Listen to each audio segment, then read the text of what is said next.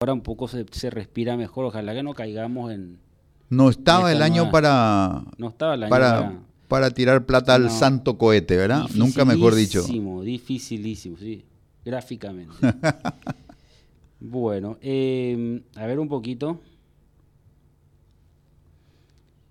Base Gustavo altura. Chamorro, director de director del CENEPA. ¿Cómo estás, Gustavo? ¿Qué tal Luis?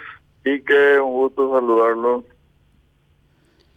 Bueno, Aquí estamos. Sí, estamos y eh, justamente estamos viendo este tema del dengue. eh, que El dengue nunca se fue, ¿eh? nunca se- eso te iba a decir, está ahí medio que dormido, después dispara, pero siempre está.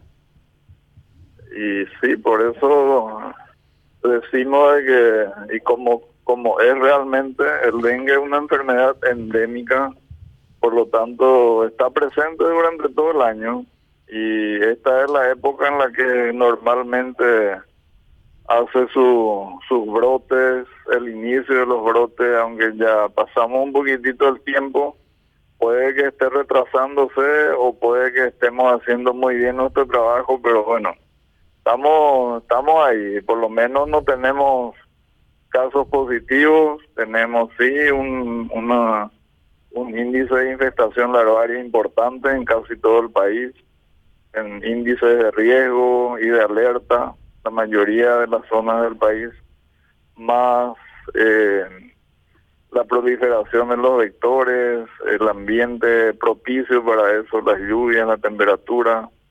Por supuesto, también tenemos notificaciones de manera permanente y de todo el país, pero bueno, todos casos sospechosos y felizmente sin, sin nada o con escasos casos positivos. Pocos casos positivos, pero no es para bajar la guardia, director. De ninguna manera, claro que no. Eh, eso nos da al menos eh, un respiro para poder seguir ganándole en este en este proceso. Es, siempre tenemos que estar alertas, no bajar la guardia, buscar, eliminar, inactivar todos los criaderos o potenciales que tengamos en la casa, sobre todo con estos aguaceros de lluvia frecuentes revisar todos los recipientes que pudieran eventualmente juntar agua, las canaletas que son algo que difícilmente revisamos y que es uno de los criaderos que generalmente tiene larvas, eh, el bebedero de las mascotas, otro de los de los criaderos potenciales y, bueno, de manera permanente hacer ese proceso, ese, tener ese compromiso de 5 o 10 minutos en el día, revisar, eliminar. Eso es un, un proceso que nos lleva a una lucha y a ganarle al dengue por lo menos eh, en ese espacio inmediato que tenemos. Hubo un tiempo en el cual el combate al dengue incluía este rociado aéreo desde camionetas. Eh, esa, ¿Esa práctica se ha descartado o eh, bajó la intensidad o fue sustituida por otro método? Es, eh, eh, sigue tan vigente como antes, solamente que no, no se hace de manera indiscriminada, sino que de manera bien discriminada. Es, con eso nosotros eh, atacamos la zona y las áreas de donde provienen las notificaciones de los casos sospechosos. Así también, eventualmente, si hay un, un, una infestación importante, sobre todo de mosquitos adultos, también a veces tenemos nuestras intervenciones, pero no lo hacemos de manera indiscriminada, ya que no es necesario en este momento por el hecho de que eh, los casos no, no están presentes. ¿verdad? Eh, y resguardar en lo posible los insecticidas es más que importante porque siempre lo- los mosquitos desarrollan rápidamente resistencia con el uso frecuente y continuo e indiscriminado si es que se da. Por lo tanto, siempre es bueno usarlo de la manera correcta y es lo que estamos haciendo. Siempre se está usando es la alternativa a la intervención física primeramente que se hace siempre y cuando las brigadas estén trabajando en un área, se hace una intervención física, se revisa, se inactiva, se, se destruyen los criaderos y posteriormente se hacen las intervenciones químicas. Y eventualmente si hay algún caso pues se hacen los rociados por ciclos así como como normalmente se realiza.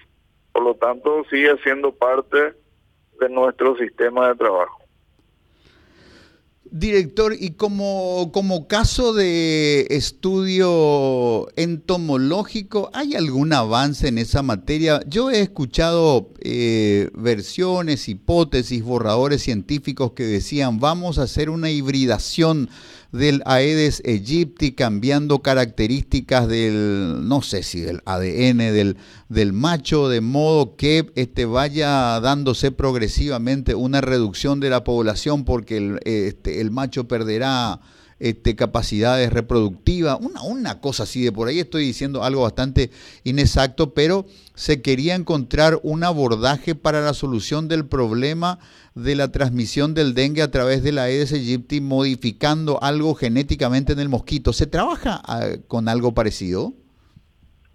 Sí, que de hecho existen eh, varias iniciativas en ese aspecto, eh, de los cuales son tres probablemente los los sistemas que más difundidos, que, que están mucho más avanzados en ese proceso. Hay uno eh, que realmente son mosquitos genéticamente modificados, eh, que tiene sus sus pros y sus contras, ¿verdad? Que eh, como toda situación, no es una situación tan matemática como que liberar mosquitos genéticamente modificado y eso automáticamente disminuye. Hay un montón de situaciones que se tienen que dar. Hay otras iniciativas como por ejemplo eh, infectar el mosquito con una bacteria, que la bacteria se llama Wolbachia, es un proyecto del cual también nosotros como país estamos formando parte y que está en, en proceso, en desarrollo también en nuestro medio, que es uno de los proyectos más autosustentables dentro de, esas iniciativas de la biotecnología. Eh, son alternativas que están en estudio y que, bueno, de acuerdo a los resultados, ojalá prontamente podamos también tenerlo como, como alternativa en la búsqueda y en la lucha contra el dengue. Un amigo decía, si estás en el campo y los mosquitos te, te, molestan, tenés que tomar un poco de caña y este, ponerla por la piel y encima te espolvoreás con azúcar. Así se bajan los mosquitos, este, liban el alcohol, se ponen este, agresivos y comienzan a tirarse las rocas de azúcar y se liquidan entre ellas. Hay que ser creativos, director. absolutamente.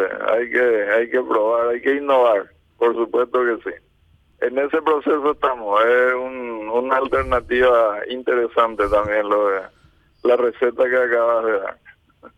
Si no cura, entretiene por lo menos. Querido director, muchísimas gracias. Buena suerte. Igualmente, gracias por el espacio. Don Gustavo Chamor.